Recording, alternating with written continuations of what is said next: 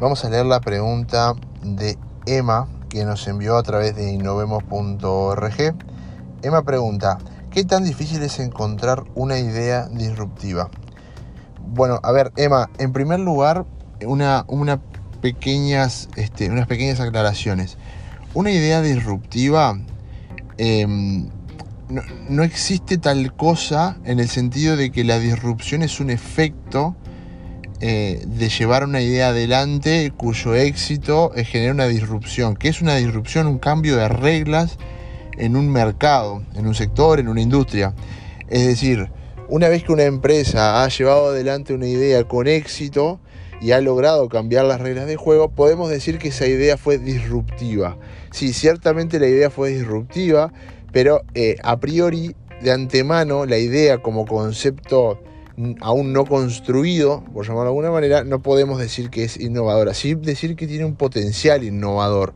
¿Por qué te digo esto? No es simplemente un capricho de, decir, no, tenemos que usar las palabras correctas, sino que simplemente es un, tema de que en el proceso de innovación, cuando uno trabaja con ideas, son cosas que todavía no existen, este, son justamente eso, ideas que queremos construir y, ahí me, imagino que donde estás, estás parada, Emma, en ese punto de decir, bueno, a ver, ¿cómo hago para encontrar una idea disruptiva? Bueno, entonces, en primer lugar, entender eso, que la disrupción es un efecto este, de, la aplicación de esa idea en un, sector, en una industria, un mercado.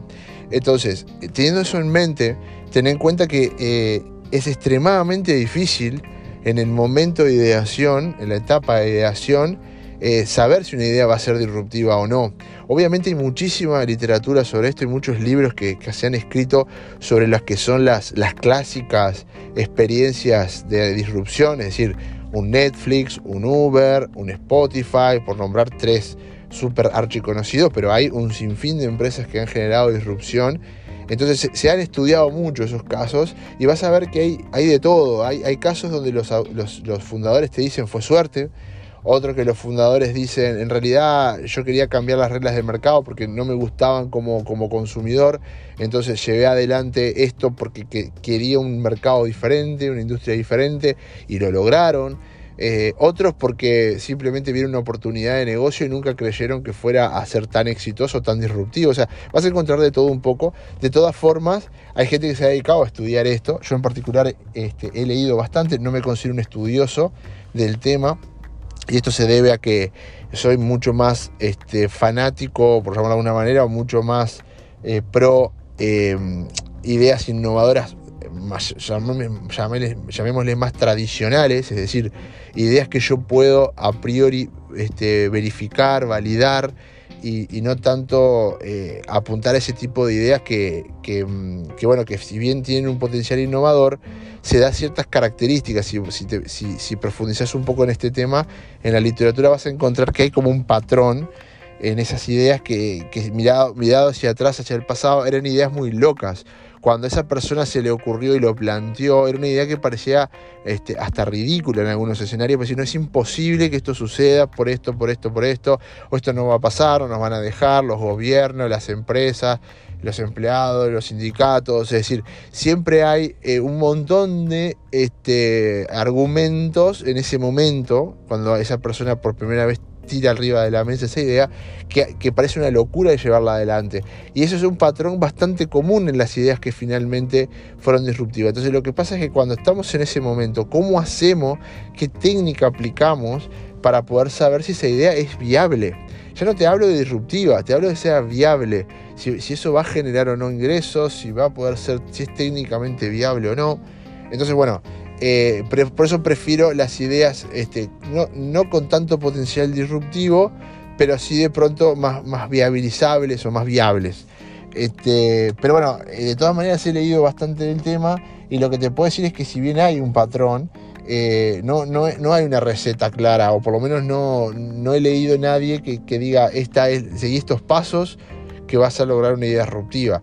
Este, eso es realmente, no, es, metodología, no sé si me explico.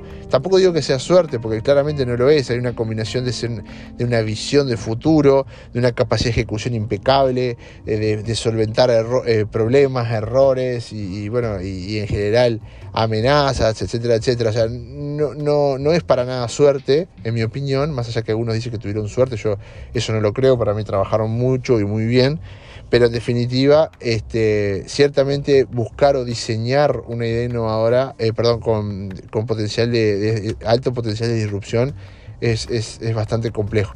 Y por último te diría que es un lujo que se pueden dar pocos, porque una idea con potencial innovador ya es bastante difícil de encontrar en el sentido de que vas, eh, se itera muchísimo hasta encontrar una idea, se itera, se prueba, se prueba, y probar es costoso, lleva tiempo, lleva dinero, no es para cualquiera. Y aún más, si querés ir otro paso más y llegar a una idea, disruptiva, son muchísimas más las pruebas que hay que hacer.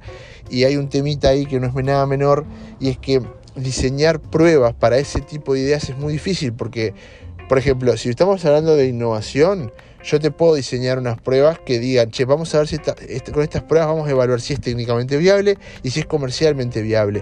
Pero cuando hablamos de ideas eh, con alta probabilidad o alta potencial de disrupción, son ideas que, como decía, a priori parecen una locura, entonces es, muy, muy, muy difícil validar esas ideas desde el punto de vista este, comercial al menos. Técnica puede ser que sí, sea más fácil eh, o igual de fácil que las otras, pero comercialmente es muy difícil, porque como a ti o a, muchos le parece una locura, eh, va a ser muy difícil lograr gente que, que, tenga la misma visión para poder evaluar eso. Este, pero bueno, nada, eh, poder se puede, pero tenés que tener espalda, tenés que tener tiempo, tenés que tener una decisión muy grande, estar muy convencida de, de, lo, que, de lo que querés lograr.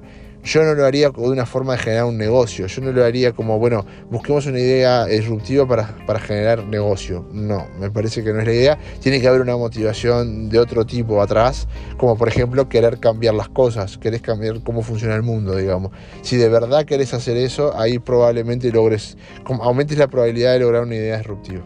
Pero bueno, eh, no sé si te pude ayudar, Emma, este, tampoco entiendo mucho el contexto de la pregunta, pero bueno, quedo a tus órdenes para, profundizar el tema con, alguna otra pregunta que puedas este, enviarnos a, a innovemos.org. Muchísimas gracias.